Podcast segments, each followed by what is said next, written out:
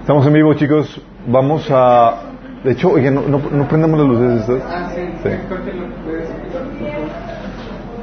Ok, ahorita vienen las palomitas, ¿ya? Ya huele. Estamos en vivo, Y estamos eso. Es para, es para que los que están viendo en vivo se, se mueran de, de- Sí, ¿por qué fallé? ¿Por qué no fui? Ok, vamos a orar, chicos. Vamos a poner ese tiempo en las manos de Dios. Amado Padre Celestial, gracias Señor por, por el privilegio de que tenemos de conocerte, Señor. Porque tú nos rescataste y nos llamaste a tu luz, Señor. Porque tenemos la oportunidad de alabarte y también de depender más de ti, Señor. Y te pedimos, Señor, que el día de hoy tú nos hables, hables a través de mí, que cubres cualquier deficiencia, Señor, y que tu Espíritu se mueva, trayendo revelación, entendimiento, abriendo nuestro corazón y sembrando la palabra, Señor, en nuestras vidas para que podamos producir el fruto que tú deseas, Señor. Te pedimos que traigas conmigo a aquellos que vienen en camino, Señor, y a los que nos están sintonizando también que sean bendecidos, Señor, por la transmisión. Te lo pedimos en el nombre de Jesús. Amén. Ok, chicos, estamos viendo taller de formación pastoral. Y estamos comentando, cierto, no todos son llamados a ser pastores. Ya no parece. Pero bueno, ya lo compartí en, el, en Facebook, en Minas, entonces de ahí lo pueden, ya está. ¿Estamos de vuelta? Ok, ¿en qué me quedé? Ah, sí. Todos estamos llamados. Todos estamos llamados a ayudar en crecimiento espiritual de, la más- de, de otras personas. Sí, todos, todos estamos llamados a liderazgo espiritual, desarrollar nuestro liderazgo de tal manera que podamos ayudar a otros. Porque acuérdense que el llamado a ser discípulos no solamente es para los pastores, es para todo cristiano. Un llamado para poder crecer espiritualmente y ayudar a otros a- en el crecimiento espiritual que, que nosotros hemos adquirido. Tú ya sé que seas, que estemos llamados a, a- a tener, a ser responsables de una congregación formalmente como pastores o que seamos parte de los tutores, porque la Biblia, como habíamos comentado, llama a, eh, dice que, que hay pastores, pero que también hay tutores, personas que ayudan en ese proceso de crecimiento y formación para, eh, para los que están comenzando. Sí. De hecho, ¿se acuerdan el reclamo del autor de, del autor de Hebreos al- al- al- en la carta de Hebreos que dice que, que habiendo pasado tanto tiempo ya deberían ser maestros? Diciendo, hey, se espera que llegues a un nivel donde tú ya estés enseñando a otras personas. Porque la vida cristiana no se trata solamente de estar recibiendo, recibiendo, sino llega un punto donde te toca dar, te toca ayudar al crecimiento de otras personas. ¿sí? Y hemos estado platicando acerca de, esa necesidad, de la necesidad de, que hay de, pastores, de personas que ayudan el crecimiento espiritual.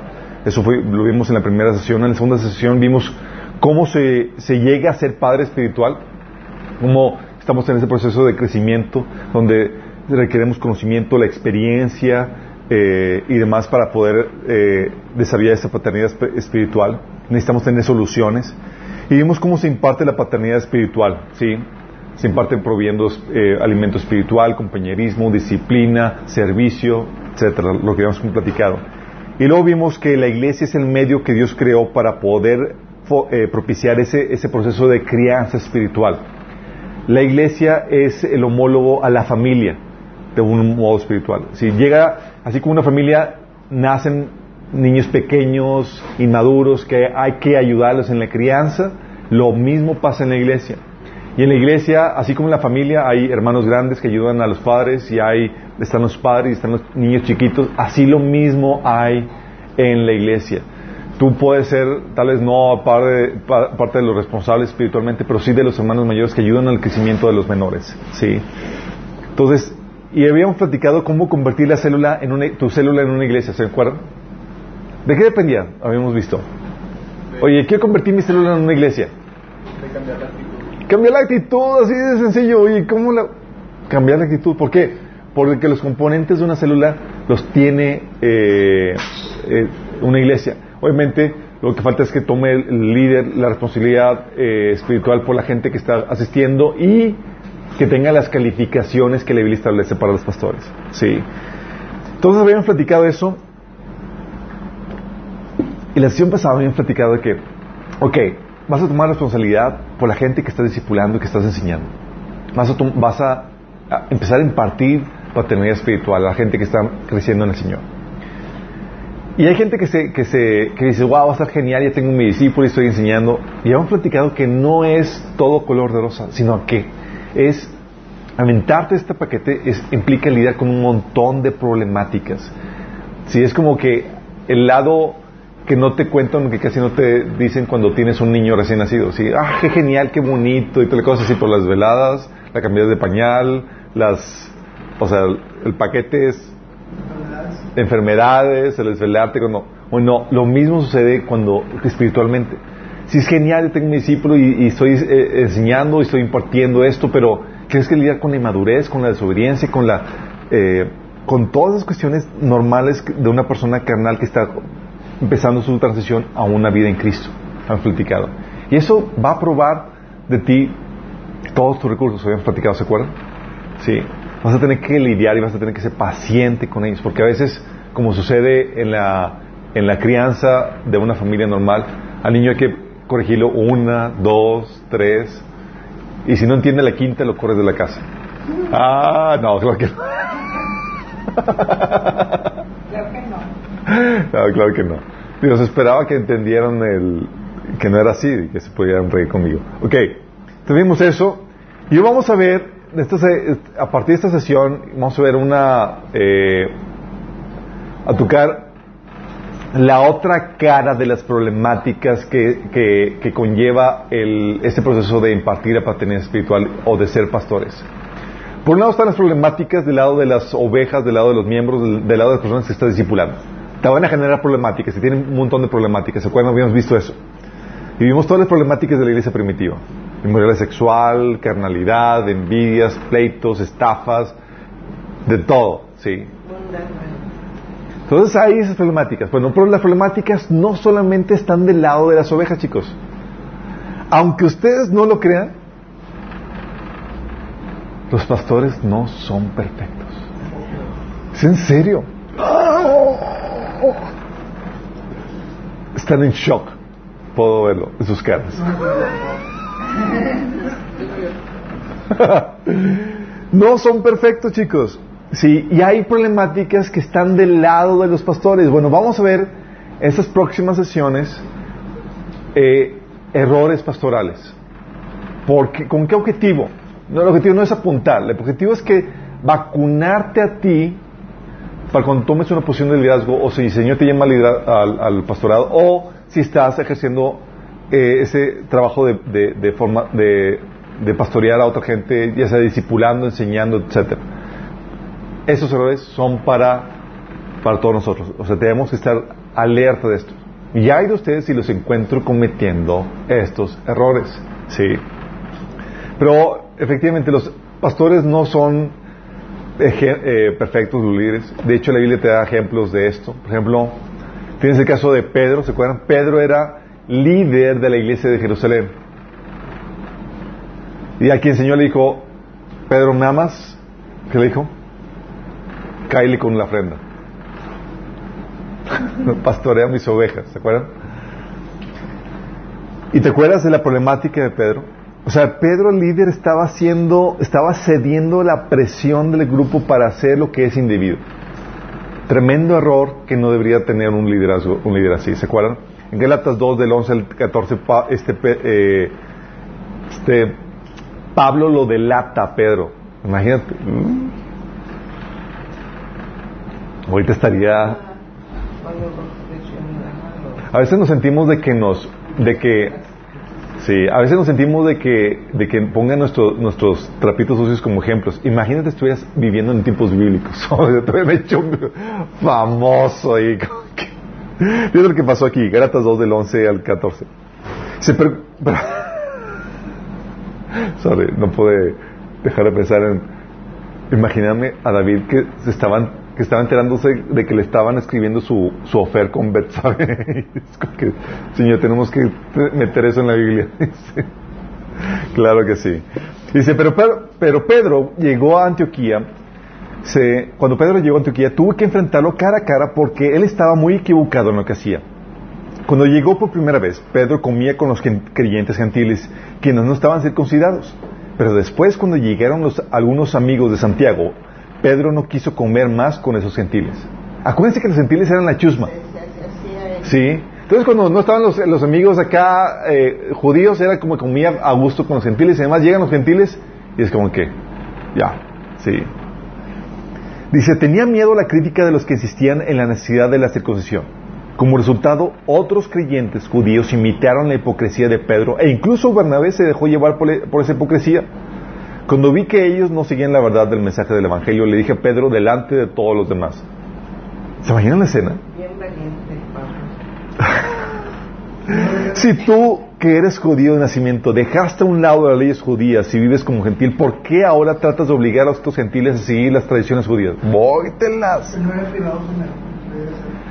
Dice la Biblia que a los ancianos que están en pecado hay que reprenderlos públicamente.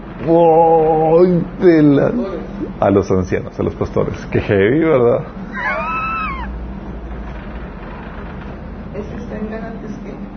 cero, eso es cero tolerancia. No, es, es cierto, es cero tolerancia para la cuestión del liderazgo. Esto viene en Galatas 2 del 11 al 14. Sí. Pero si te das cuenta que Pedro estaba haciendo, estaba cediendo la presión de los grupos judíos para no juntarse con los gentiles. O, un error garrafal. Bueno, tienes ahí Pedro cometiendo ese tipo de, de, mentiras de pata, a punto de que se expuso vituperio con la reprensión pública de, de, de, de Pablo. Sí, no, se le olvidó que había un Pablito ahí en medio de ellos que lo podía jalar las orejas. Y, y que no tenía pelos en la boca para hacerlo, ni siquiera se iba a titubear la mano para hacerlo. En ese caso, por ejemplo, de, de Pablo, ¿qué problema tuvo Pablo? El orgullo, ¿se acuerdan? ¿Qué Dios tuvo que hacer con Pablo? De, oye, le dio revelaciones tan impresionantes. Y dijo, Pablo, tenemos que hacer algo porque tienes problemas Un freno de caballo. un freno de caballo, literalmente, ¿te acuerdas? Dice Pablo, segunda de Corintios 12, 7, para evitar que me volviera presumido o orgulloso o presuntuoso por estas sublimes revelaciones, una espina me fue clavada en el cuerpo, es decir, un mensajero de Satanás para que me atormentara. Era así. Muchos dicen que era el asunto de los ojos, que no veía bien. Sí, que por eso decía Galatas que, cuando escribió Galatas, que si ellos hubieran podido, les hubieran dado sus ojos. Sí, por- porque seguramente no veían. Por eso eh, decía que firmaba, miren con cuán grandes letras es- les, les- les firmo, porque firmaba sus cartas, pero con letras muy grandes. Sí, o- no, porque ahí empezó a ver. Seguramente fue después de, la- de las revelaciones que, que recibió. Sí. Pero imagínate el orgullo, o sea, Pablo lidiando, el, el megapóstol que, que, que escribió gran parte del, del Nuevo Testamento con problemas de, or- de orgullo. Esos son los, mega- los superapóstoles, chicos. Imagínense nosotros. ¿Dónde, ¿Con dónde quedamos? Sí. ¿O te acuerdas del, de, del- de Apolos, otro líder de la iglesia, quien Pablo les le decía, "Pa- Apolos, ándale, visita a los corintios, necesitan tu ayuda? No, voy a ir después cuando yo quiera. Ok. Hechos 18 del 24 al 26 dice, por aquel entonces llegó a Éfeso un, judío llamado Apolos, natural de Alejandría. Era un hombre ilustrado y convincente en el uso de, de las escrituras. Había sido instruido en el camino del Señor y con gran favor- fervor hablaba y enseñaba eh, con la mayor exactitud acerca de Jesús porque conocía, aunque conocía solo el bautismo de Juan. Nada más conocía el bautismo de Juan, chicos. Dice, comenzó a hablar valientemente en la sinagoga. Al oírlo, Priscila y Aquila lo tomaron a, su cargo y le explicaron con mayor precisión el camino de Dios. O sea, mi chavo, hay ignorancia de tu parte. Ven acá, vamos a jalar. Y empezaron a- Pablo, Priscila y Aquila a discipularlo para darle lo que le faltaba, imagínate. Si gracias que había en Apolos la humildad para recibir la corrección y la enseñanza de, de gentes que no eran grandes líderes en, en- en la iglesia, sí, pero tenían algo que impartirles a, que impartirle a Apolos. Entonces ahí tienes a Apolos, ignorancia. Tienes el caso de Bernabé, ¿qué? Pleitos. ¿Te acuerdas? ¿Con quién se peleó? Pe- peleó, Pablo. peleó. Con Pablo y se agarraron, no, estuvo no, no, que sí, que... No, no se agarraron a golpes, pero fíjate lo que dice. Hechos 15.2 dice, algún tiempo después, Pablo y Bernabé, eh, le dijo a Bernabé, vamos, volvamos a visitar a los creyentes en todas las ciudades en donde hemos anunciado la palabra del Señor y veamos cómo están. Resulta que Bernabé quería llevar con ellos a Juan Marcos. ¿Y se acuerdan qué había pasado con Juan Marcos? nos había dejado. Los había abandonado en medio del, del, del primer viaje misionero que habían hecho. Sí. Pero a Pablo no le pareció prudente llevarlo porque los había abandonado en, en Panfilia y no había seguido con ellos en el trabajo. Se produjo entre ellos un conflicto tan serio que acabaron por separarse. Bernabé se llevó a Marcos y se embarcó rumbo a Chipre, mientras que Pablo escogió Silas. Pablo escogió Silas.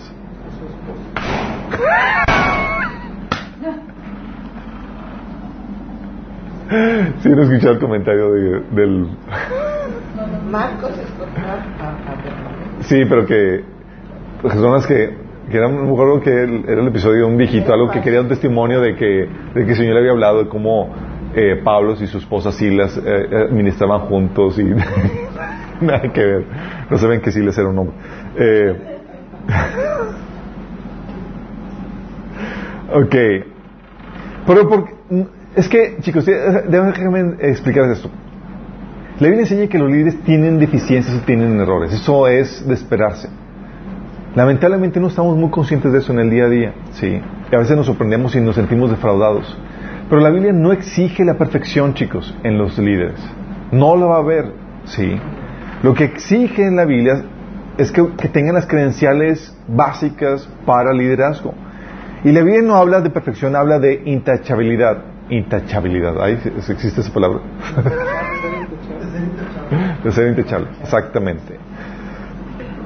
Ser intachable es lo que busca, es eh, lo que la Biblia habla, y, eh, con esto está hablando de integridad, de carácter, de madurez. O sea, no habla de que nunca peque, que nunca caiga, nunca cometa errores, sino que tenga la madurez para, de que, o sea, que no viva en, en error, ¿sí? Y que tenga la madurez para poderse levantar cuando cometa el error, ¿sí? La Biblia menciona ese, que es parte de las credenciales que se requiere para el pastorado. Eh, también otra característica que esto es un repaso de lo que habíamos visto la vez pasada que si no tiene el don de continencia tiene que estar casado y debe ser fiel a su esposa. Es otra credencial sí que debe tener eh, para aspirar al, al pastorado. Debe ser sobrio prudente debe de ser de conducta decorosa no ostentoso sí. O sea nada de jets privados sí Olvídate. No. Si yo ya vendí mi jet, por si acaso, ya vi esto y dije, no, pues no, no puedo.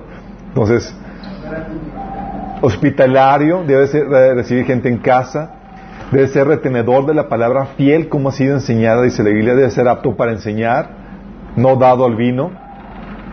Y fíjate que no dice que no tome vino, es no dado al vino. O sea, no entregado, no con vicios, no con adicciones, ¿sí? No iracundo ni pendenciero,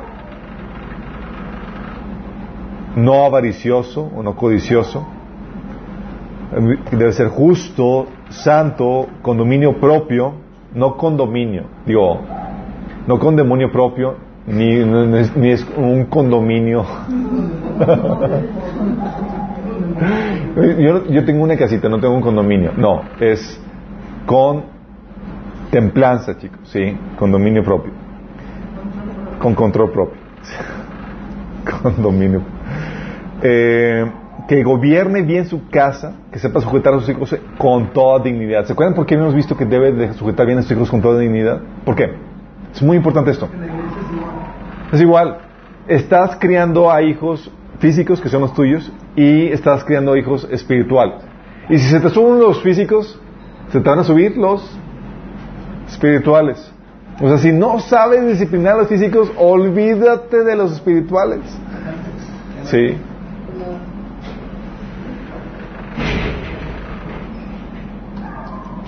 Hola, José. Entonces tiene que ser, tiene que gobernar bien su casa, sí, que tenga a sus hijos sujetos con toda dignidad. Luego dice, no debe ser un recién convertido. ¿Por qué no? Oye, se convirtió hace unas semanas y te voy a nombrar pastor.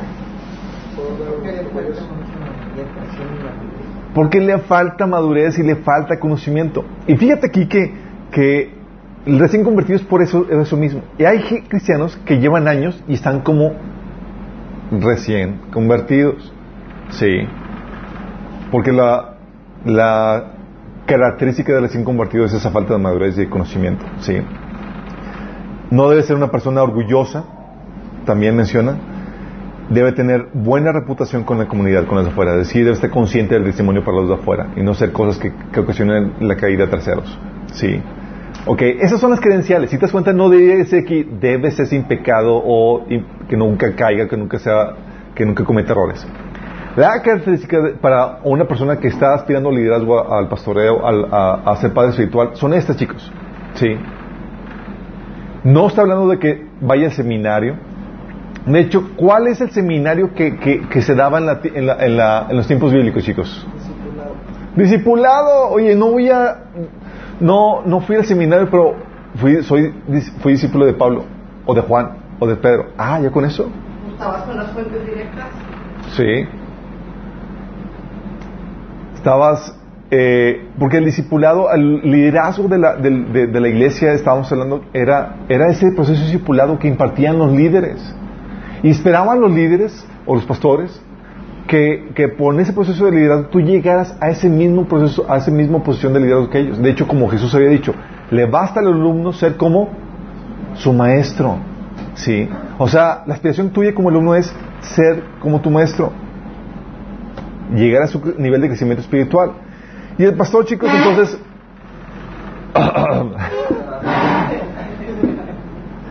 y el pastor, entonces, chicos, no es una persona que nunca caiga, es una persona que tiene luchas. Y tiene luchas hasta el final de sus días, las va a tener, chicos. O sea, no llega un punto de que yo soy, ya, ya, llegué- ya soy pastor, ya me nombro pastor y ya se acaban las luchas. Ya llevé nivel holy holy donde ustedes haya carnales que tienen sus luchas. No hay tal cosa, chicos. Sí. O sea, eh, hay el mito de que la perfección se alcanza con el título. No es así. Pero a veces, de forma inconsciente, pensamos y creemos que sí es. O ya es pastor, no, es que ya, wow. Sí. Llegó a un nivel de posesión espiritual que nosotros los mortales no tenemos, porque el título se lo confirió. Sí. Y eso lo tenemos arrastrando de, de, de, de la iglesia católica, chicos. No nos vemos a alguien así ya con el título de la sotana y todo eso y dices, wow. Sí. De hecho, Pablo decía en Filipenses 3:12, no es que ya lo haya conseguido todo o que ya sea perfecto. Sin embargo, sigo adelante esperando alcanzar aquello para lo cual Cristo Jesús me ha alcanzado a mí. O sea, esto lo está diciendo Pablo, que no, o sea, sigo avanzando, no es que sea perfecto. Al final de sus días, chicos, imagínense. Al final de sus días, o sea, oye, ya teniendo y gozando un nivel de madurez, de revelación, de entendimiento, y Pablo diciendo, todavía me falta. ¿Te imaginas nosotros? Yo en mi madurez pensé que en varios puntos de mi vida ya había alcanzado el nivel de así como que, wow, ya Señor, ya terminaste conmigo. y el Señor me metió otra vez, órale. ok, Señor, ya aprendí. Eh, entonces el mito de la perfección que estar con título, tenemos que ser conscientes de ello. No es así. Los pastores, tú los ves y tienen sus luchas y tienen cosas que tienen que estar lidiando en el día a día. Sí, y no dejan de ser tentados. Sí. El título, chicos, no les, o la función no les quita el que sean tentados. No es como que ellos ya están gozando un nivel eh, especial. De hecho, decía Pablo en 1 Corintios 9, del 26 al 27, dice, así que yo no corro como quien no tiene meta, no lucho como quien da golpes al aire, más bien golpeo mi cuerpo y lo domino, no sea que después de haber predicado a otros yo mismo quede descalificado. O sea, me someto, me disciplino, no sea que me que vaya a agarrar monte, ¿sí? 1 Timoteo 4, 16 dice, dice Pablo Timoteo, ten cuidado de tu conducta y de tu enseñanza, persevera en todo ello, porque así te salvarás a ti mismo y a los que te escuchen. O sea, mantente, ¿sí? En ese camino de santidad y con la enseñanza, con la doctrina correcta. ¿Te desvías? Bye. Así es, por eso la Biblia le llama a los que a los que llegan hasta el final de sus días o a los que vamos a llegar con este Cristo les llama vencedores. Porque aunque la salvación es gratis, mantenerla, mantenerte el camino, mantenerte en la fe es una labor titánica, chicos. Sí. Porque requiere avanzar en ese proceso y, entiende y requiere una de las cosas más complejas que es entender la mente de Dios para entender todas las complejidades de tu día a día. Sí. Es algo que hemos platicado, ¿se acuerdan? Que mucha gente, muchos cristianos se ven perplejos con lo que viven, con las pruebas dificultades, porque no saben por qué Dios permite eso, porque no entienden la mente de Dios y piensan querer resolver todo con su teología simplista, como los amigos de Job, de Job ¿se acuerdan? Ah, pues te está yendo mal es porque pecaste. No, mi chavo, hay más cosas que están involucradas de por medio, ¿se acuerdan? Ok, entonces siguen, no dejan de ser tentados, y es algo que deben de perseverar, o sea, tienen que seguir luchando y perseverando, o sea, la lucha no termina y no va a terminar sino hasta que, hasta que venga Cristo. Que sean más ágiles en vencer y en la lucha es otra cosa, porque la, experiencia te da agilidad, te da habilidad, sí, pero no dejan de tener sus luchas. Siguen teniendo sus luchas. Dice 2 Corintios 12, 7.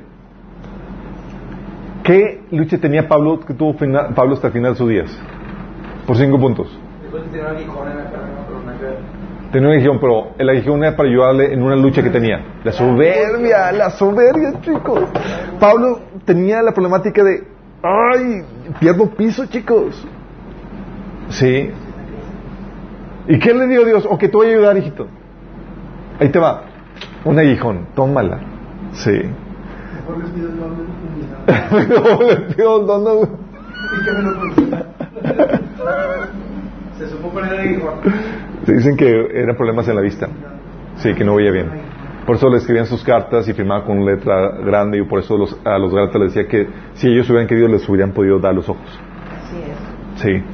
Eh, 2 Corintios 12, 7 dice, para evitar que me hubiera presumido por estas sublimes revelaciones, una espina me fue clavada en el cuerpo, es decir, un mensajero de Satanás para que me atormentara. Y- y es muy fuerte esto, chicos, porque si te das cuenta, o sea, Dios hace todo esto con... Ay, me fascina cómo es Dios. La sanidad a Pablo suponiendo que haya que sea lo que lo que intuimos que sea un problema de, sani- de, de enfermedad en su cuerpo, la sanidad le fue retenida a Pablo para mantenerlo humilde. Pues Pero así pasa un montón de cosas, chicos. Oye, la prosperidad a muchos les es retenida para mantenerte humilde. La posesión, la iglesia grande, lo que tú quieras. Sí, hay muchas cosas que Dios nos limita para. ¿Por qué? Perdemos piso. Sí. ¿Y Dios nos da un hijo? Sí. Número que, que, que me decía, es que mi esposa siempre me critica y toda la cosa y todo, le, le- me desaprueba. Y yo, pues tu hijo, hombre, digo, para que no pierdas piso. Sí. O sea, a veces Dios nos pone así, situaciones.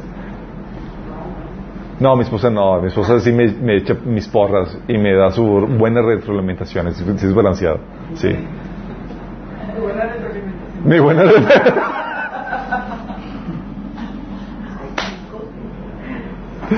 Sí. Entonces, en, estas, en este sentido, chicos, sabiendo que hay luchas, que hay tentaciones, que hay dificultades, que hay debilidades que tienen los pastores, tenemos que estar bien conscientes que cuando abordas a un líder, aunque te deslumbre el título, la preparación, la capacitación, su mega iglesia, te estoy diciendo, estás lidiando con un hombre falible, con sus luchas, dificultades y demás, y que necesita tu oración y tu apoyo, porque va a ser tentado en situaciones que tú tal vez tú no. Yo recuerdo cuando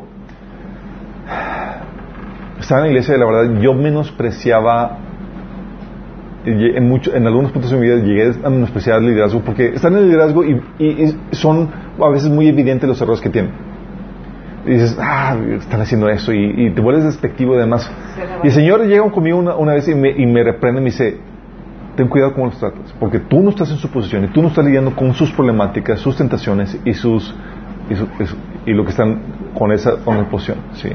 Y si te pondría a ti, me dijo, te- recuerdas, me dijo, si te pongo a ti en esa posición ahorita, tú no, tú no podrías lidiar con ella. Digo, o te dicen eso y dices, ok, flojito y comprando, mejor, humildito, porque tú no sabes las problemáticas que conlleva eso, ¿sí? Como, y esa es la, tendencia natural que tenemos todos, chicos.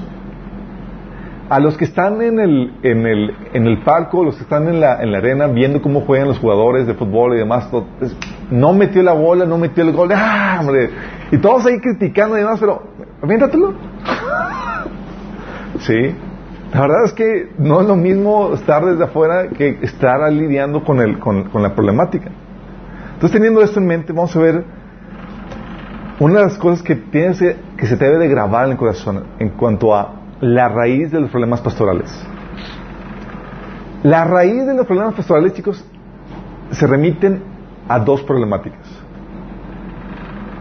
¿Cuáles creen? Alejarse de Dios. Alejarse de Dios. ¿Qué opinan? ¿Qué más? Orgullo. Dejar buscar la felicidad. Dejar- como ex- trabajo extra, o sea, por estar cuidando además a las ovejas, él se descuida del mismo. que, que se descuide el mismo. O cuando ya se ven muy sapientes, ya que ya no- Cuando ya se son muy sapientes. Ok. Miren, son dos cosas. Uno es problema del corazón. Y el otro problema de conocimiento. Todos los problemas pastorales se remiten a estas dos problemáticas. Uno, el problema del corazón, que son problemas producto del vacío emocional por no satisfacer sus necesidades emocionales en Dios.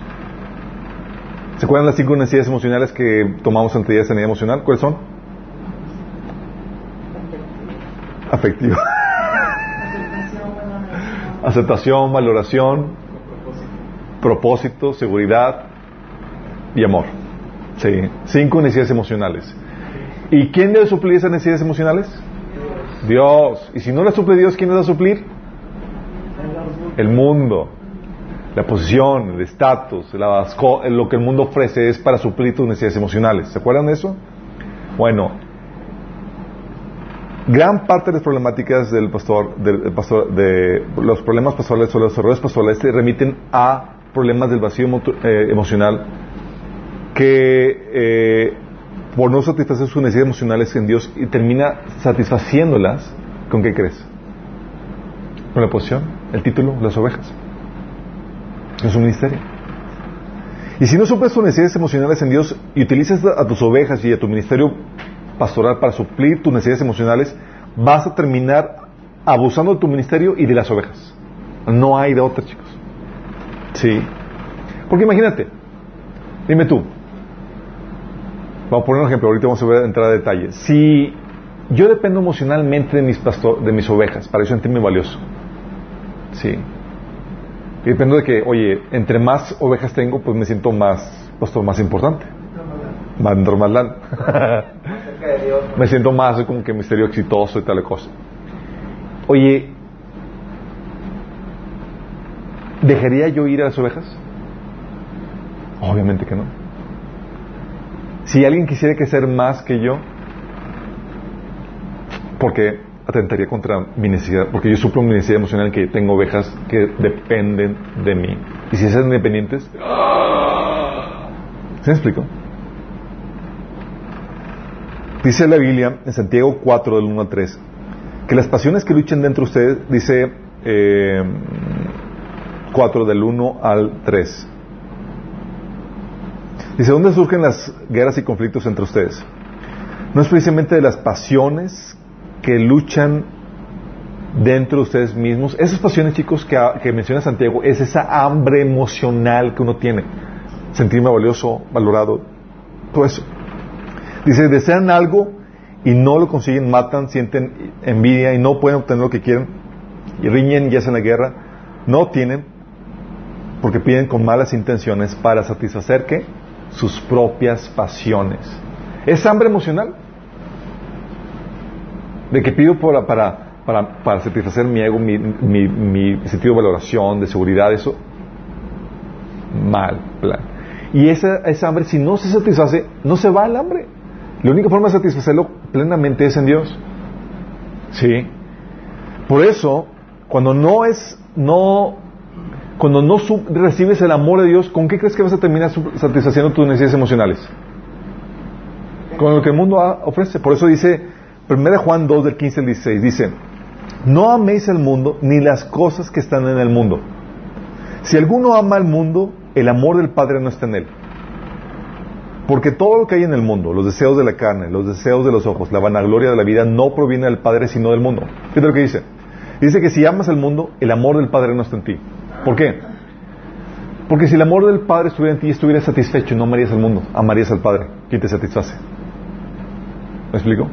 Pero como no está el amor del, de- de- del amor del Padre en ti, no lo estás experimentando, terminas amando aquello que satisface tus necesidades emocionales. La vanagloria de esta vida, la codicia, si el orgullo de las posiciones que tenemos, estatus, el, el- el éxito y todo eso, el conocimiento de eso. ¿Sí me explico? Y lamentablemente, chicos, casi no se enseña en la iglesia cómo satisfacer tus necesidades emocionales en Dios. Cuando es así básico, es cómo sanar tu corazón y satis- satisfacer tus necesidades emocionales. Por eso, uno de los primeros talleres que damos es sanidad emocional. Porque si tú no sanas tus emociones y aprendes a satisfacer tus necesidades emocionales en Dios, ¿qué va a pasar? Vas a abusar de tu posición. Vas a usar a la gente para satisfacer, vas a usar las cosas, tu posición, estatus y demás. Sí. Entonces es un problema de corazón, también un problema de conocimiento. Eh, conocimiento porque por no saber lo que, lo que se enseña en cuanto al tema de tu función, la autoridad que conlleva y demás, gente termina abusando. Hay que, mira, me ha tocado pastores con un corazón genuinamente amoroso que desea el bien de la gente. Pero por no saber, por ejemplo, el tema de la autoridad, de cuáles son los límites de su autoridad, terminan abusando de sus ovejas. No por mala intención, sino por ignorancia. Sí. Y hay muchos problemas de, de ese, ese tipo. Por ejemplo, teníamos problemas de ignorancia con, con, el, con Pedro cuando comenzó. ¿Se acuerdan que en la iglesia primitiva los judíos no compartían el evangelio con gentiles? ¿Por qué no se debía? No. El Señor les había dado, dado la instrucción de que vayan y hagan discípulos de qué? Toda la nación. Pero como que clic no les decía. ¿Sí? Y Pablo y Pedro tenían esa problemática. Decía, ¿te acuerdas cuando dijo, se le aparece la visión a Pedro de que todos esos animales impuros, se le dice, hey, Pedro, mata y come.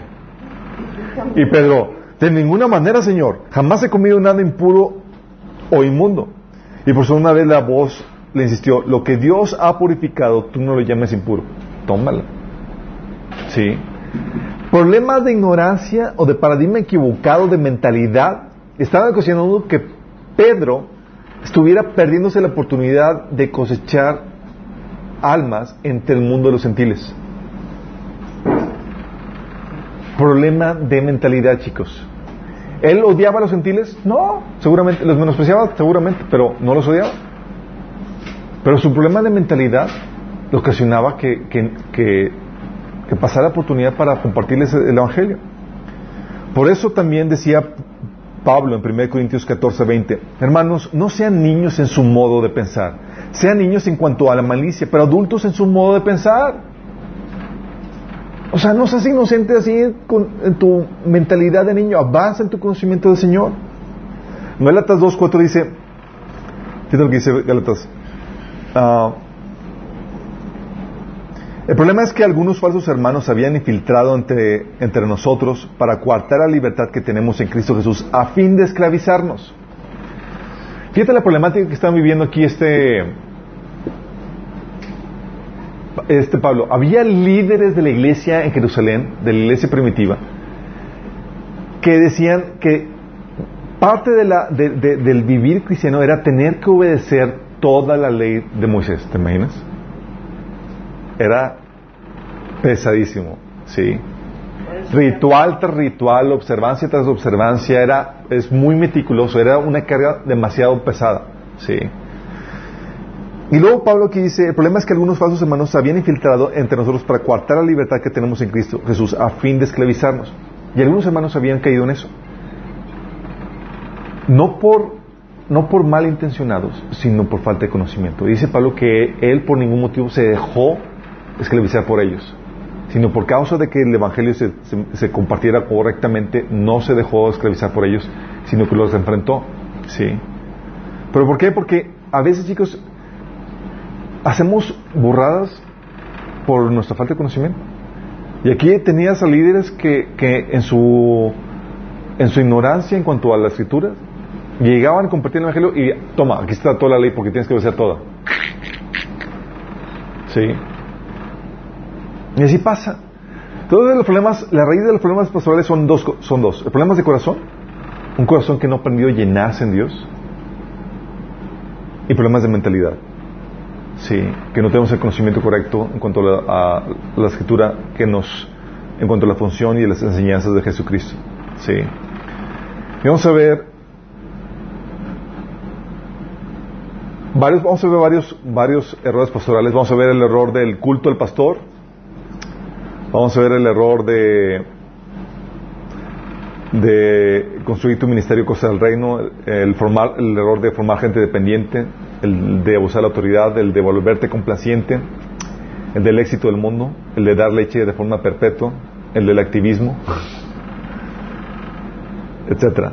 Vamos a ver este ahorita el error del culto al pastor. Sé que aquí casi no se da, chicos.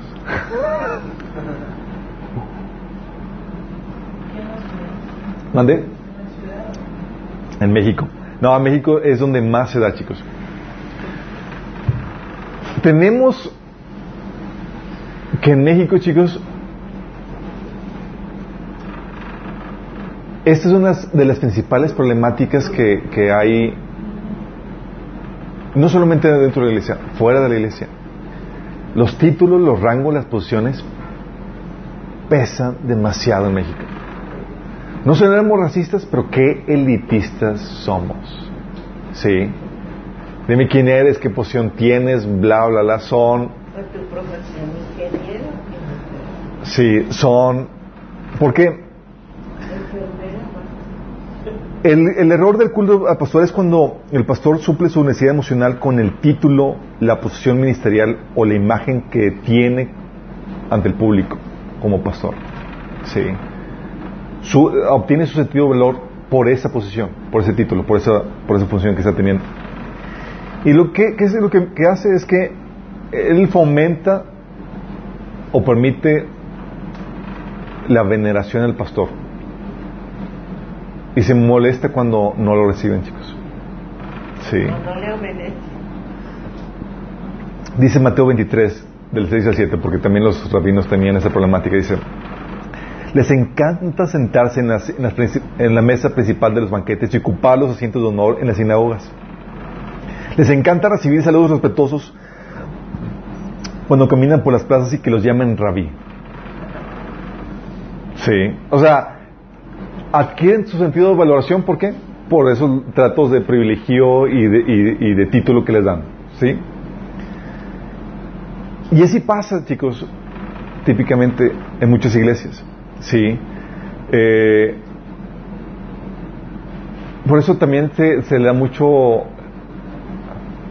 mucha atención al nombre, al título, de que eh, apóstol internacional, bla, bla, bla, sigue el titulote, sigue. Tienen su. Su cajón de estacionamiento cada pastor ungido. y tal. Yo, yo no veo mal que tengan una posición de honor porque el trabajo que ellos realizan es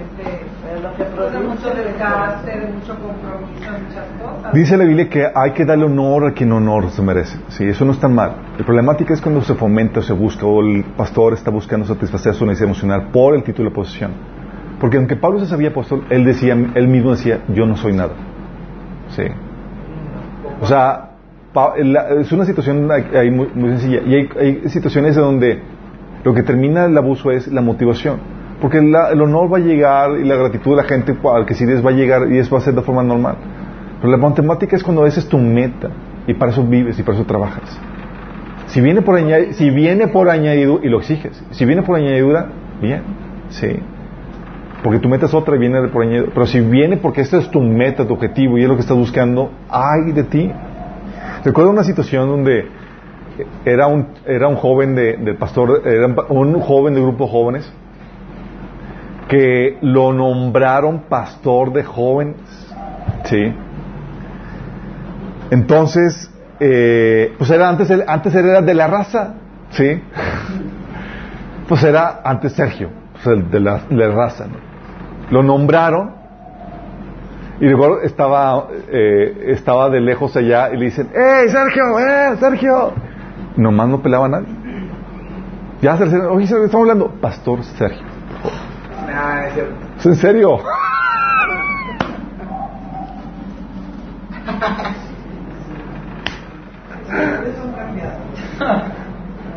Licenciado. Licenciado, sí, sí, así ves a lo que me, a lo que me, a lo que me fijo con eso. Y luego, mira, se le regresaron después, pues obviamente entre la raza guerrillera, que le dice, que habla otro, otro, otro chavo, dice, Mauricio, Mauricio, le habla a este Sergio.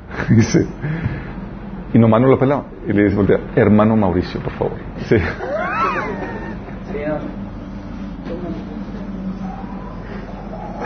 Sí, pero hay, hay gente que sí busca ese trato, sí, que le den el título y se ofenden cuando, oye, no le nombraste, no le diste la posición especial. Es. Sí. Y hay hermanos que, que fomentan eso. Recuerdo, iba una, a, una, a una célula y había un viejito bien simpático, sí. Siempre participaba y demás en los estudios, pero él en vez de citar a la Biblia, ¿sabes qué citaba? Al pastor. Y te decía las fechas y todo. Así como que, ah, como dijo el, el pastor, eh, en tal predicación, fulanita de tal, que esto y esto y esto. Y de otra vez y otra. San Pastor. No, también me ha pasado que hay gente que no va los domingos porque no va a predicar ese pastor. O, o gente que no va ese domingo, sí, para, porque no va a ser pastor. Eh, o, o haciendo los mega eventos para cumpleaños. Sí, no, que super wow y toda la cosa es, oye, bájale 10 rayitas y el pastor así súper. El NASAP que se hizo su Sí. en, en Bellas Artes. El, ese líder de esa secta de que se hizo en Bellas Artes, exactamente. Sí. Pero le ayudó, ¿eh? le ayudó. De la luz del mundo. La luz del Sí, o sea, fomentan y permiten tratos desmedidos en atención a esa persona. Y los buscan, chicos, ¿sí? Y cuando no lo reciben, lo resienten.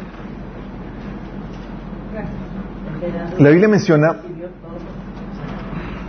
fíjate la actitud de, Pablo con respecto a los, líderes.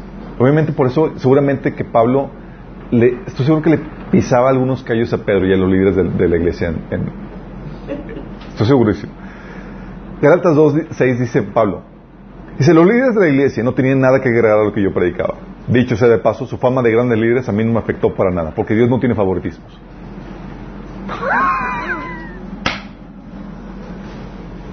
Fue que dijo Pedro.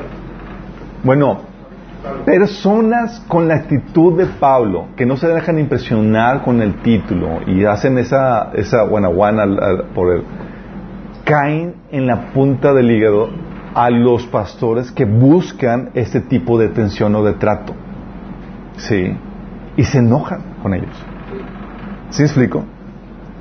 De hecho, Mateo 23 del 8 al 12 dice Pablo, dice Jesús, conscientes de nuestra naturaleza pecaminosa, nos da unos consejos para que no se nos suba. Dice, pero ustedes no permitan que nadie les llame rabí.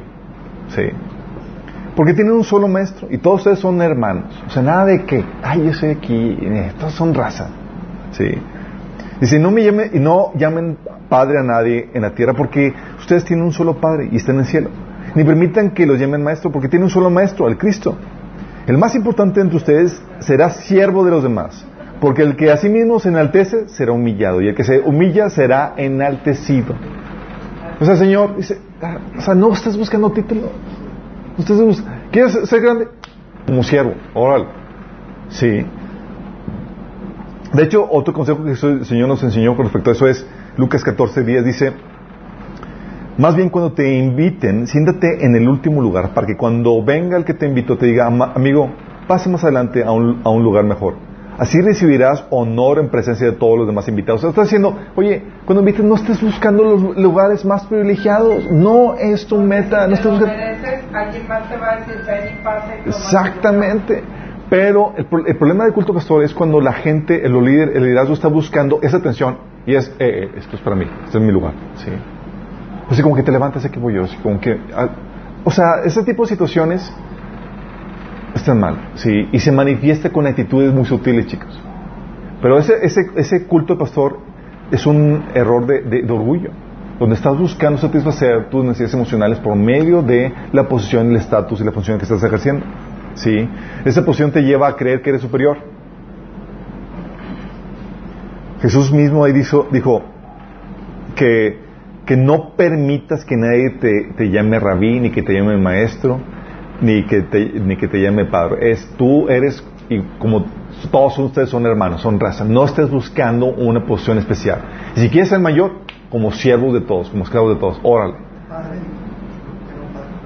No padre.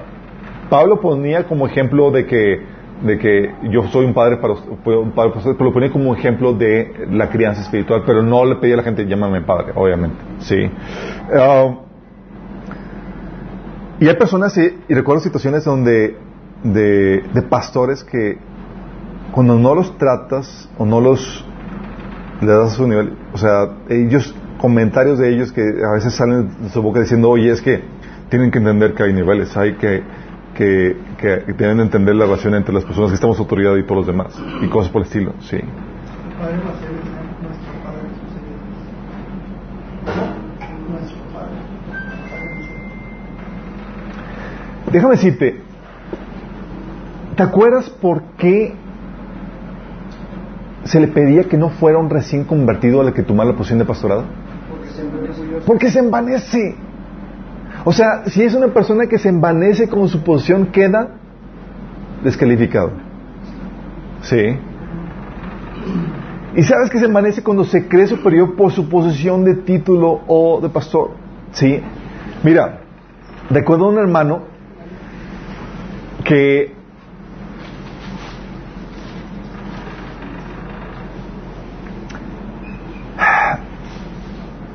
Estoy buscando una palabra que no sea no es tan fuerte, pero bueno.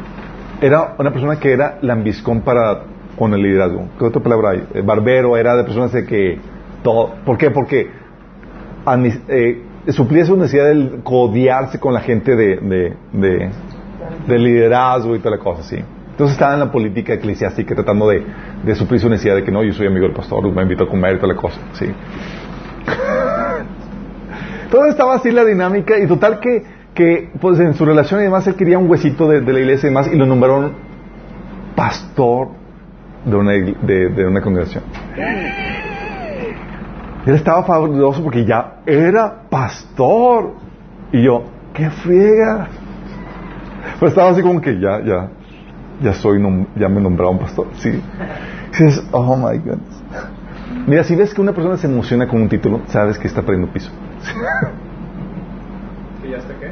sabes que está perdiendo piso. Sí. Entonces que le falta todo. Lo sostenga. Primero Timoteo 3:6 dice, no debe ser recién convertido, no sea que se vuelva presuntuoso y caiga en la misma condenación que, que cayó el diablo. Sea, el título se le puede subir, la posición se le puede subir, ¿sí? Y todos podemos caer en eso, ¿sí? De hecho, el apóstol Juan tuvo que lidiar o batallar con miembros de la iglesia que se le subió la posición. Tercera Juan 1 del 9 al 10 dice, dice el apóstol Juan, le escribí a la iglesia acerca de esto, pero Diótrefes, a quien le encanta ser el líder, no quiere tener nada que ver con nosotros. Cuando yo vayas a querer relucir las cosas que hace y sus infames acusaciones contra nosotros, no solo se niega a recibir a los maestros itinerantes, sino que les dice a otros que no lo ayuden. Y cuando los ayudan, él los expulsa de la iglesia. No porque pues obviamente vas a, vas a enseñar, a- yo soy quien, el maestro, a, alguien más va a competir con mi posición. Sí. ¿Sí me? O sea, si la posición te lleva a perder título y te hace creer mayor, ya estamos perdi- perdidos. ¿Qué dice Filipenses 2.3? Dice, no haga nada por egoísmo o vanidad. Vanidad es por tu orgullo. Dice, con humildad consideren a los demás como superiores a ustedes mismos. Es decir, el pastor debe considerar a los demás como superiores a ustedes. Oye, pero son, ignoran- son ignorantes, cabezones y demás. Tú como pastor debes de considerarlos superiores. Porque ¿sabes por qué? Porque estás lidiando con la esposa, con la novia de Cristo. Así es. Y tú cuando lidias con la gente, no, estás lidiando, no, no debes de ver a la gente con sus perfecciones, debes ver a la novia a quien Jesús ama. tú estás tratando a su amada.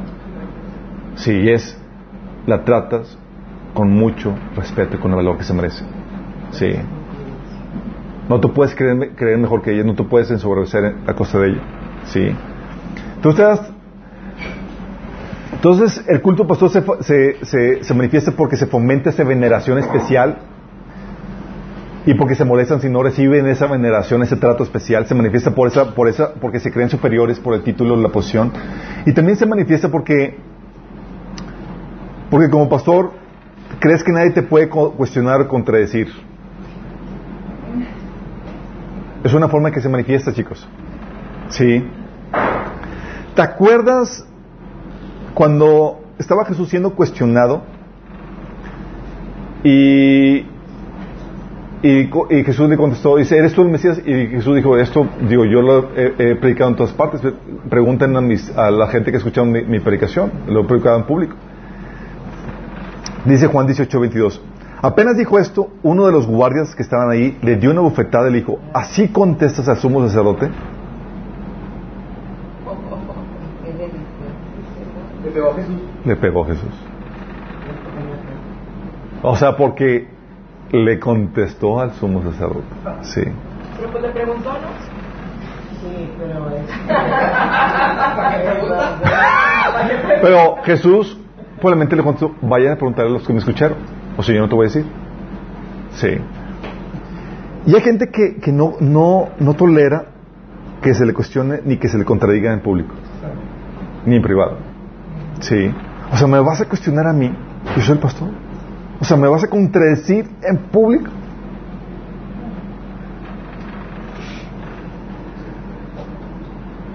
Cuando no se tolera ese tipo de, de expresiones, chicos, sabes que hay un problema donde se está, el pastor está fomentando el culto al pastor.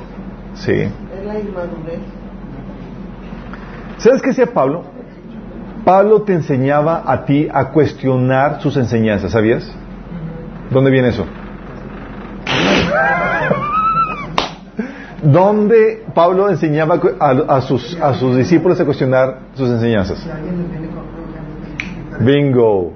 Gálatas 1 del 8 al 10 dice, pero si alguno de nosotros, un ángel del cielo, les predica un evangelio distinto del que les hemos predicado, que caiga bajo maldición. ¿Qué te está enseñando Pablo?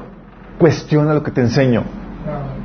¿Sí? Si me desvío de la doctrina del que te enseñé, analízalo. No te traigas todo por mi título, por mi posición. Y vaya que tener título y tener posición. Porque, pero Pablo basaba su autoridad en el título de la oposición? No, basaba su autoridad en estar basado en la palabra, en la verdad. Dice Pablo, hey, si te enseño lo diferente, cuestiónalo. Si aún nosotros somos un ángel del cielo, ¿sí? Porque el, líder no, no, no se contra, no siente menos porque lo contradices o lo, o eh, basado en la verdad o lo, o lo cuestionas. Oye, cuestionarte no tiene nada de malo. Pero el líder es que cuestionaste al pastor. Yo recuerdo Sorry, chicos, es que hay episodios que se me hacen. Estaba en un grupo de, de discipulado de, de, una iglesia donde yo iba, con el líder y toda la cosa. Y ese día, ese es. ¿Mandé? Me estoy terapiando. No, es que se me hace medio chusco. Sí. Oye, entonces estaban diciendo, entonces se estaban dando la enseñanza y demás. Y hago unos cuatro en la enseñanza. Entonces, levanto la mano y hago la pregunta con las implicaciones lógicas de lo que estaba enseñando. Oye, si esto es así, entonces esto y esto y esto. Entonces, ¿cómo está la cosa? Esa fue la última vez que fuiste Estaban, en este caso estaban diciendo que, que, que estaban diciendo que, que, este Adán y Eva no eran justos sino hasta que, eh, porque tenían que ser probados, y hasta que eran probados, y si pasaban la prueba, debían ser declarados justos. Entonces, entonces ¿Estás diciendo que todos que dependemos del ministerio de Satanás para ser justos y no de Jesús? ¿O cómo es algo? ¿O no porque estamos hechos a la imagen de Entonces estamos ahí. Lo cuestioné en ese sentido. El pastor no tuvo que hacer nada, chicos. Todos los demás se me abalanzaron. Es que Alberto, ¿cómo cuestionas al pastor? La, la, la, y todo así. Me querían linchar. El pastor no tuvo que mover nada toda la iglesia me estaba así de que si hubieran podido me hubieran sacado para echarme. Sí. Porque no es un asunto también del pastor, chicos. Es un asunto de nosotros. Sí, de nosotros. Pero líder tiene que entrar a aclarar. No, no, no, no aclaró nada. Pero cuando está.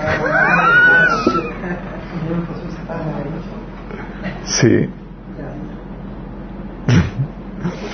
Yo lo que decía Pablo en cuanto a, la posición, dice, Pablo sabía que era un apóstol, pero, pero Pablo decía que no se, le, no se le subía porque estaba consciente que no era nada.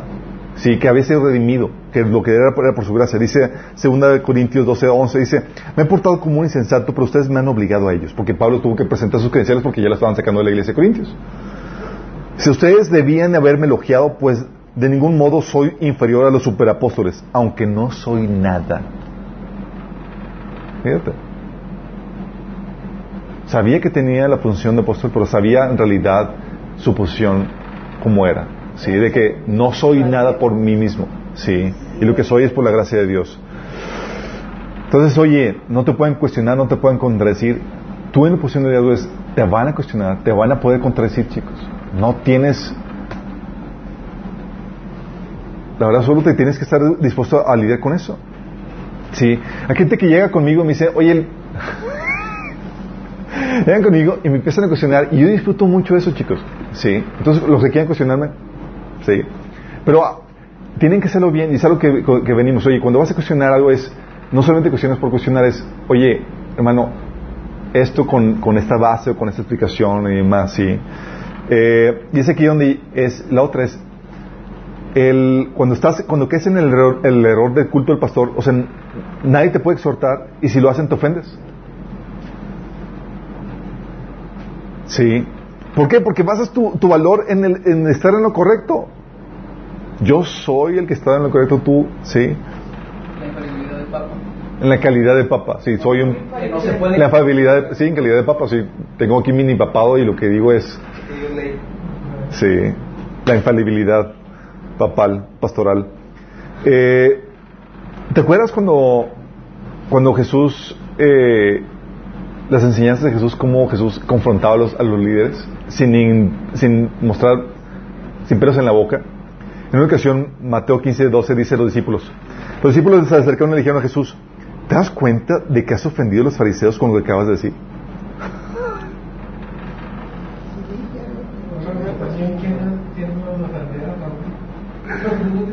¿Por qué? Porque es que, chicos, la, la i- i- i- Impone. impone. Hasta los discípulos están así todos enmedrentados. O sea, se- ¿Te pusiste el tú por tú con los, con los líderes? ¿Qué onda, Jesús? Sí. Estás buscando que te maten. Mira, yo recuerdo una, una enseñanza de una iglesia en donde el pastor, el apóstol o lo que sea, el líder de ahí, decía que, que, que nosotros, los, los congregantes, no podíamos exhortar a los líderes. Sí. Que solamente otro líder de la mismo nivel puede exhortar a ese líder. O sea, tú, naco, así de, de- o sea, ignorante, no puedes venir a, a- a confrontarme. Tiene que ser alguien con nivel, con posición, con autoridad, ¿sí? ¿Por qué no? Pues es un concepto mundano. eh. Es un concepto mundano, pero es, estaba, estaba propiciando lo que es, el culto al pastor. Es, yo soy especial, ustedes son acá bola de ignorantes. Sí, sí es- ustedes son sola, que somos palco. Eh, sí. Hay situaciones donde, eh, recuerdo el episodio donde escribió un, ensayo donde diciendo a los pastores que no tenían autoridad para, para eh, para inmiscuirse en asuntos que fueran, estaban fuera de, su, de su congregación. Eh, no podían definir asuntos como qué carrera vas a estudiar, qué asociación estudiantil vas a participar, con quién te vas a casar. Son asuntos que corresponden a ti. Bueno, nada más por delimitar eso, cuestionar lo que estaban enseñando. El asunto no era que estuviera no cuestionando, el, asunto no era lo que estaba enseñando, el asunto es que estaba cuestionando su posición y su autoridad. Y esto estaba, era... O sea, decían, eres un muchacho de 22 años, ¿cómo te atreves a escribir esto? Casi cosas que ni siquiera nosotros nos atrevemos a- a escribir. Porque no toleraban eso. Y algo que tenemos que estar conscientes es que, mi chavo, la gente va a poder cuestionar cosas. Y tenemos que estar dispuestos a escuchar, a oír. Gratas 2.14. Ves a Pablo reprendiendo a, Pedro. Dice, cuando vi que no actuaba rectamente como corresponde a la integridad del Evangelio, le dije a Pedro delante de todos y lo reprendió en público, chicos. ¿Se, hubieran imagi- ¿se imaginan la escena? Y lo, y lo grueso del asunto es que Pedro lo recibió y lo recibió bien. Creo que todavía después de eso se seguían hablando. Ahí se estaban bien, ¿verdad? Líder contra líder. Sí, o sea, ¿sí, sí me explico? 1 Timoteo 5, del 19 al 20, decía, dice Pablo con respecto a los ancianos, dice, no escuches ninguna acusación contra un anciano, menos que haya dos o tres testigos que lo confirmen. Y los que están en pecado deberían ser reprendidos delante de toda la congregación, lo cual serviría de firme advertencia para los demás. Ahora, los ancianos que están en pecado, que persisten en pecado, O sea, pastor, solamente lo puedes acusar cuando ya hay dos o tres testigos de que oye, está pasando esto. Y si persisten en pecar, repréndelos Qué ¿verdad? Y casi casi ponía casi, casi, casi ponía eh, Pablo, así como lo hice con Pedro en tal episodio. sí. Pero no, chicos, o sea, cuando no puedes recibir exhortaciones o cuando te ofendes cuando te exhortan, está mal esto. Sí, ya perdiste piso. Y lo que estás haciendo es estás con tu actitud fomentando el culto del pastor de donde nadie te puede contradecir. ¿Sí? Y hay de ti si, si una persona menor te enseña, de menor categoría. No, pues aprendes. Personas que fomentan el culto al, al pastor no toleran que una persona menor les enseñe. ¿Sí? ¿Te acuerdas el episodio del, ciego que nació, el ciego de nacimiento? Sí, y que los fariseos estaban, estaban eh, investigando cómo sucedió tal milagro tan contundente y que mandan llamar a los papás del, del, del, del- ciego y mandan llamar al ciego y estaban ahí, ¿qué onda? ¿Cómo sanó? Y estaban insistiendo y demás. Y luego dice, y le dicen los ancianos, es que no sabemos de dónde salió este, o sea, ¿cómo sanó esto? Y dice la- el ciego, ahí está lo sorprendente, respondió el hombre, que ustedes no sepan de dónde salió y que a mí me haya abierto los ojos. Y dice, sabemos que Dios no escucha a los pecadores, pero sí a los piadosos a quienes hace su voluntad. Jamás había escuchado que alguien le haya abierto los ojos a uno que nació ciego. Si ese hombre no viniera de parte de Dios, no podría hacer nada. Y ellos replicaron, tú naciste sumido en el pecado, ¿vas a darnos lecciones? Y lo expulsaron. Pero porque las. O sea, tú, pecador, vas a darnos lecciones a nosotros. Miren, una vez estábamos, estábamos en la universidad y había un pastor ahí con, que, que ayudaba en estudios y demás. Y, y un compañero se atrevió a, a enseñarle algo al pastor. Y el pastor reaccionó así de, o sea, tú, un estudiante, va a enseñarme a mí que fui al, al seminario y que soy pastor. Y todos nos quedamos. "Uh". Que nadie tenga por poco. que nadie tenga por culpa, excepto los que tienen el título y son pastores. Ay, también un, un- creo que también dice Pablo que siempre me aterriza lo que sea es que todo aquel que cree que sabe algo que todavía no sabes nada, exactamente. Solo sabes una pequeña porción. Recuerdo en otro episodio, le, le, le enseñé algo al pastor y eh, eh, que complementaba su enseñanza y nomás me dijo, volteé a ver y dice, ¿cuántos años tienes? Yo tengo, pues, tengo veintitantos, en aquel entonces. Mira, esto lo estamos enseñando desde antes de que tú nacieras. O sea, ¿qué dice Valladolid? Sí. Eh, y ahí así esta actitud, chicos. O sea, es, es que, ¿qué va a enseñar este huerquete por la edad? ¿O qué títulos tienes? Si no tiene el título, no tiene la posición, no tiene el, estudio, ¿sí? Y, y por eso Dios a veces tiene que obrar maravillas para mover a gente que tiene la respuesta o que tiene la, la, la reprensión que el pastor necesita y tiene que mover gente de otros niveles porque no lo va a recibir la gente que, que, de niveles inferiores. Sí. Mateo 11, 25 dice Jesús, en aquel tiempo Jesús dijo, te alabo Padre Señor del cielo y de la tierra, porque habiendo escondido estas cosas de los sabios instruidos, se las has revelado a los que son como niños. Sí. El culto pastor, chicos, cuando el- caes en este error, no recibes enseñanza de personas que consideras menos que tú. Sí. Y les calificas por lo que tienes. También el culto pastor se manifiesta porque ya no estás dispuesto a hacer trabajos serviles.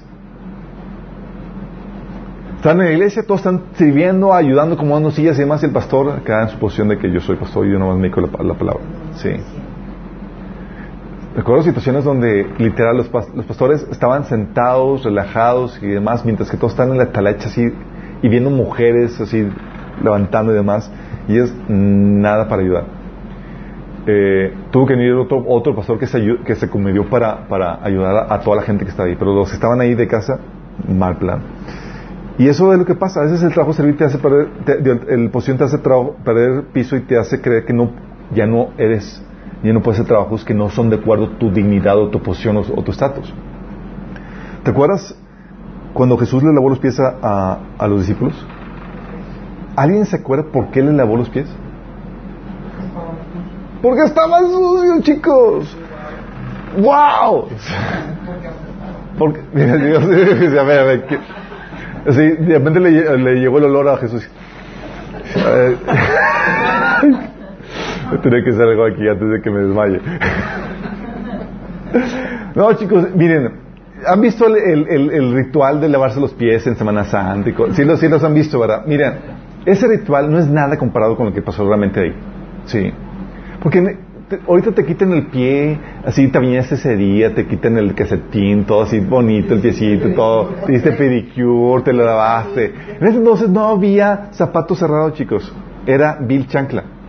Y no había, no había, eh, eh, no estaba pavimentado las calles, ni había banqueta. Era donde pasaban los animales, pasaban las personas. Ahí tenemos los discípulos caminando todo el día con el polo y demás, y de repente Pedro, ay, no, ay, ahorita me la quito. Y mira, pisaba de todo, sí. Ese trabajo eran para los esclavos, chicos. O sea, llegabas y te, te traían tu, tu agüita, te lavaban los pies porque andabas. Y era un lugar donde los animales abundaban, chicos. Las casas eran orgánicas, tenían sus pollitos, tenían sus animales, tenían. Sí. ¿Ya entendiste así la cosa? Entonces cuando lavar los pies es agarrar, es- era agarrar esa cosa horrible, así sucia, apestosa, hedionda, y lavarlo. Pero Jesús vio que se necesitaban lavar y tomó la iniciativa para hacer un trabajo que era servil, aún siendo, tomando su posición, chicos. Sí, y el Señor nos dio el ejemplo de eso. ¿Por qué? Porque no, no dejas que la posición se te suba. y a veces, y cuando caes en este error de culto de pastor, la posición se te sube y piensas que ya, por tu posición, ya no, ya no debe ser cierto tipo de trabajos o ciertas funciones. Sí. Ya no ayudas con, la con las sillas o ya no, ya, no, ya no te comides con la limpieza, etcétera. Sí. Y Jesús nos enseñó, el Hijo del Hombre no vino para ser servido, sino para servir. Sí. Entonces, oye, ya no te dignas de trabajo serviles, sabes que has caído en eso. Y ese es lo peor del asunto, chicos. Cuando caes en el culto del pastor, caes en el error de, Sa- de- de Saúl. ¿Se acuerdan que Saúl fue destituido? ¿Se acuerdan? A Saúl llegó un punto donde ya no le importaba el estar bien con Dios. Lo único que le importaba era su Mantener mantener su posición ante la gente. Que no, que, que le siguieran rindiendo culto o que le siguieran dando la honra la gente, que no perder la posición y el estatus. Sí. Fíjate lo que dice 1 Samuel 15 del 28 al 30. Entonces Samuel le dijo, hoy el Señor te ha arrancado del reino de Israel, te ha arrancado el reino de Israel y se lo ha dado a otro, a uno que es mejor que tú. Y aquel que es la gloria de Israel no mentirá ni, ni cambiará de parecer porque no es humano para que cambie de parecer. Fíjate la respuesta de Saúl. Entonces Saúl volvió a implorar, sé que he pecado, Pero al menos te ruego que me honres ante los ancianos de mi pueblo y ante Israel a volver conmigo para que adore al Señor tu Dios. ¿Qué le interesaba? El pueblo. O sea, no se radicó ante la gente. Es mi posición. Yo soy el rey. O sea, ¿qué va a decir la gente si no vienes conmigo? No le pido perdón a Jehová. O sea, eh, ah, olvídate quedar bien con, la, con Jehová. Es, ¿qué va a decir la gente de mí?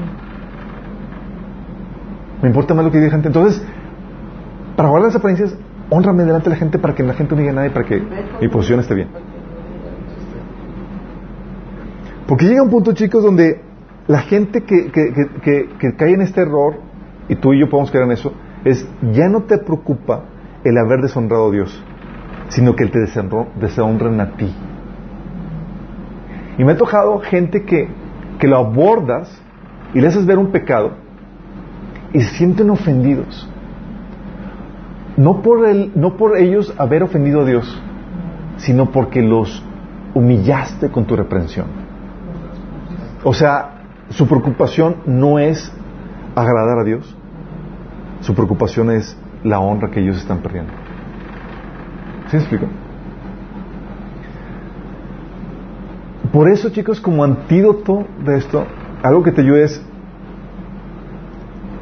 hacer trabajos serviles, no, perder, no buscar ese tipo de posiciones, pero también es algo que te ayude es mostrarte transparente ante la gente. Menciona tus errores y demás, tus metidas de pata, no te tomes tan en serio. Dar tus metidas de pata y dar tu testimonio de esto te ayuda a mantenerte con los pies en la tierra. Sí, y déjame decirte esto. Tus metidas de pata, tus errores, Dios lo va a utilizar para ministrar a tu gente. Entonces más vale que estés acostumbrado a sacarlos a la luz. Ay, pero van a decir cosas de mí. Sí. Así como David, ¿te acuerdas que lo hizo famoso Dios? Así como que, y pecó con Betsabé. Y lo voy a hacer un, un libro que va a ser bestseller. No, señor. Ah, órale. Sí. Y Pedro se hundió en el agua. Sorry, Pedro, ni modo. Y, no, señor, no decir de mí. Sí, normal. Sí. La Biblia te expone a las personas tal como son. Y tú y yo tenemos que expresarnos como tal. Sí.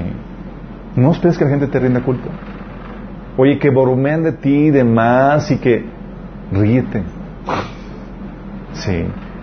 Porque no te debes de tomar tan en serio, ni buscar que te rindan culto.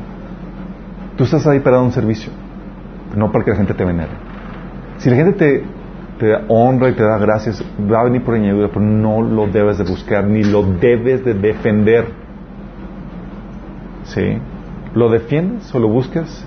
¿Estás cayendo en el error del culto al pastor? ¿Sí? La única razón por la cual se justificaría que defendieras el, el, el que respete la autoridad que Dios te ha dado, solamente buscando el bien de la persona, ¿sí? Y consciente que tu autoridad está limitada. La única razón por la cual, por ejemplo, yo le digo a mis hijos que tienes que respetar la autoridad que, que, que Dios nos ha dado a nosotros los padres, es por el bien de ellos, para que no caigan bajo maldición. Pero no porque, ay, si me fui, fui ofendido. No, hijito, es tú, ¿sí? Que no caigas en, un, en una, eh, bajo maldición de Dios. ¿Sí me explico? Pero no porque, ay, me ofendió, me trató mal, me humilló. X eso, no somos nada. Pero es por el bienestar de la gente que se busque eso. ¿Tenemos una oración? Amado Padre Celestial, Señor, todos estamos expuestos, Señor, a caer en ese tipo de errores, Padre. Señor, te pedimos que nos ayudes, que nos ayudes a examinar nuestro corazón, Señor, y a ver si hay algo que, que necesita ser corregido, Señor. Ayúdanos, Padre. Señor, no queremos caer en estos errores. Sabemos que las personas que están en autoridad, que están en, en posiciones de pastores, Señor, ven, lidian con tentaciones que nosotros no lidiamos muchas veces, Señor. Señor, y al estar conscientes, Señor, de estas debilidades que hay en nosotros, queremos también comprometernos a orar por, los líderes, Señor, para que no caigan, Señor, en ese tipo de tentaciones, Señor. Y también por nosotros, Señor. Ayúdanos, Padre, para que, que podamos ser esos padres espirituales, esos líderes espirituales, Señor, que, que no cometen este error de buscar que le rindan culto, Señor. Buscar que le rindan pleitesía, Padre. Queremos, Señor, suplir nuestra necesidad de valoración solamente en ti, Señor, en tu presencia. En tu presencia, Señor, cuando tú nos dices, buen siervo fiel, Señor. Amado Padre, ayúdanos en esto, Señor, en esta lucha. Te lo pedimos en el nombre de Jesús. Amén.